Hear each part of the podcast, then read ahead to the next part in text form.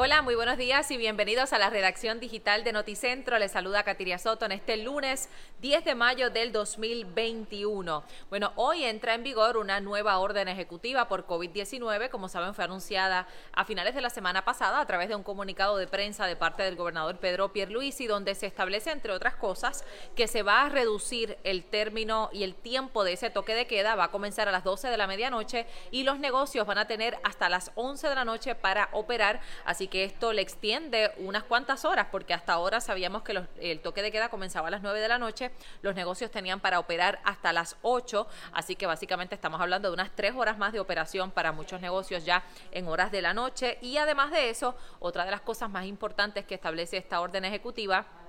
es que autoriza nuevamente a las clases presenciales en las escuelas tanto públicas como privadas en el país. Ha surgido algo de controversia eh, porque, como sabemos hasta ahora, las escuelas públicas solamente abrían en los municipios donde las tasas de positividad eran eh, sustanciales o moderadas, no donde habían eh, tasas de positividad alta, no se estaban abriendo las escuelas. Sin embargo, ahora se ha dicho que sí podrían abrir en municipios que estén en rojo, siempre y cuando se sigan unos protocolos de salud que el Departamento de Salud está trabajando en estos momentos y que se supone que en algún momento de la semana los conozcamos. Así que veremos qué sucede con eso. Y hablando precisamente del Departamento de Salud, como saben, a diario se actualizan las cifras de coronavirus en la isla. Eh, para el día de hoy se han reportado unos 298 casos confirmados, 61 casos probables y 424 casos sospechosos. En cuanto a las hospitalizaciones por esta enfermedad, agraciadamente siguen disminuyendo y al día de hoy hay unas 305 personas que están recluidas en diferentes hospitales del país.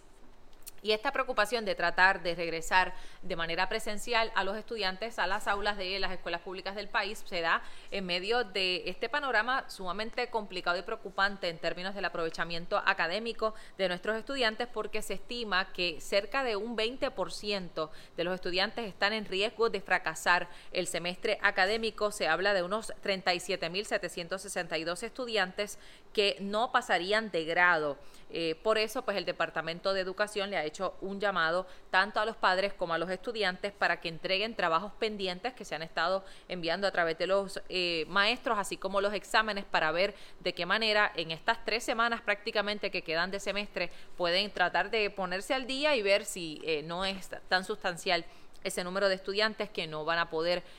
pasar a un próximo grado. Pasando a otros temas, una noticia que durante este fin de semana fue sumamente indignante para muchos fue eh, esto que trasciende de un eh, residente de la isla que ah, del extranjero eh, que en particular estaba jugando golf en un campo del pueblo de Río Grande y que le dispara a un perro que estaba en, en ese campo. ya ese hombre fue procesado, fue arrestado,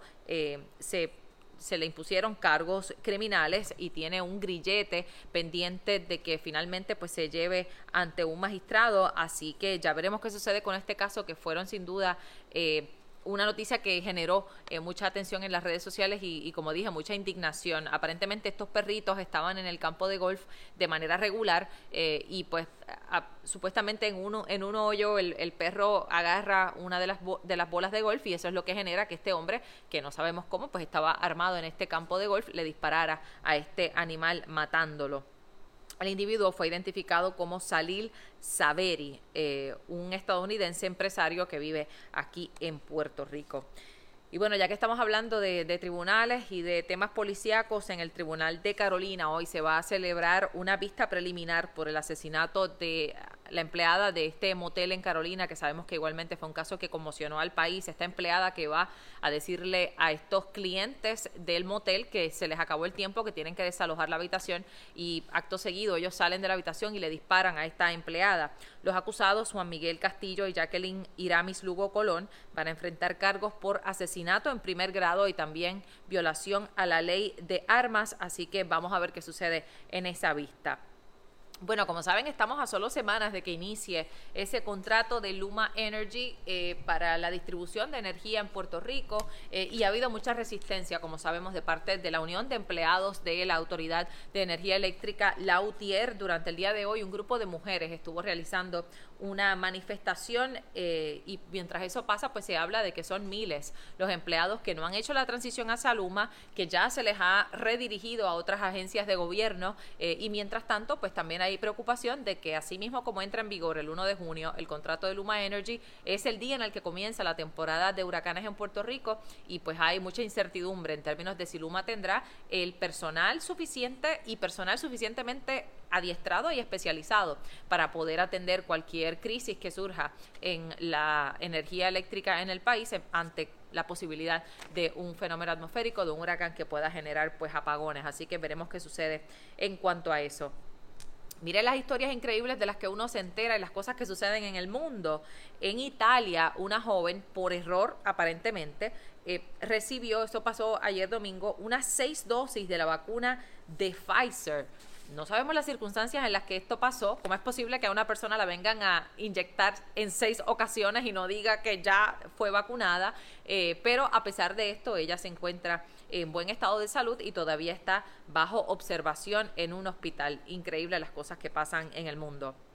Y hablando de sucesos eh, que pasan fuera de la isla, lamentablemente en el estado de Colorado se dio un caso muy lamentable que hemos visto en los últimos días como lamentablemente eh, se ha repetido eh, las escenas de personas que hacen tiroteos masivos. Esto ocurrió el domingo en una fiesta de cumpleaños, como dije, en el estado de Colorado, donde lamentablemente seis personas murieron a manos de esta persona que luego se suicidó y lo que se ha informado hasta ahora es que aparentemente este pistolero eh, tenía una relación sentimental con una de las víctimas que estaba en esa fiesta de cumpleaños eh, a eso de la medianoche y lamentablemente pues eh, fallecieron estas seis personas y luego él se suicidó. Así que bueno, le mantendremos al tanto de todo esto que suceda. Vamos a cerrar esta eh, ventana de la redacción digital de Noticentro con noticias un poco más positivas eh, y vamos a hablar de nuestra Estefanía Soto, que ya salió hacia la Florida en esa cita con el universo, ya se encuentra en la ciudad de Miami, ella se encuentra lista y dice que va con toda la energía del mundo para ver si nos trae esa sexta corona de Miss Universo para Puerto Rico. Como saben, nuestra compañera Aixa Vázquez estará viajando a la Ciudad del Sol para traernos todo lo que acontezca en esta competencia de belleza internacional y el domingo por supuesto tiene que estar conectado aquí en Guapa donde estaremos transmitiendo la noche final de Miss Universo así que enviándole todas las buenas vibras a nuestra Estefanía Soto.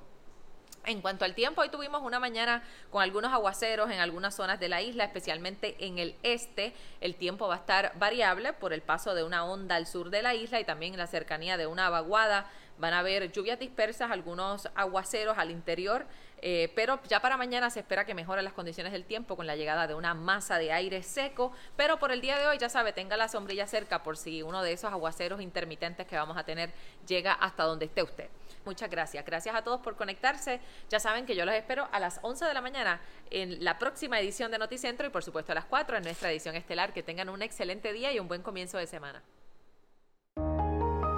Guapa Podcast.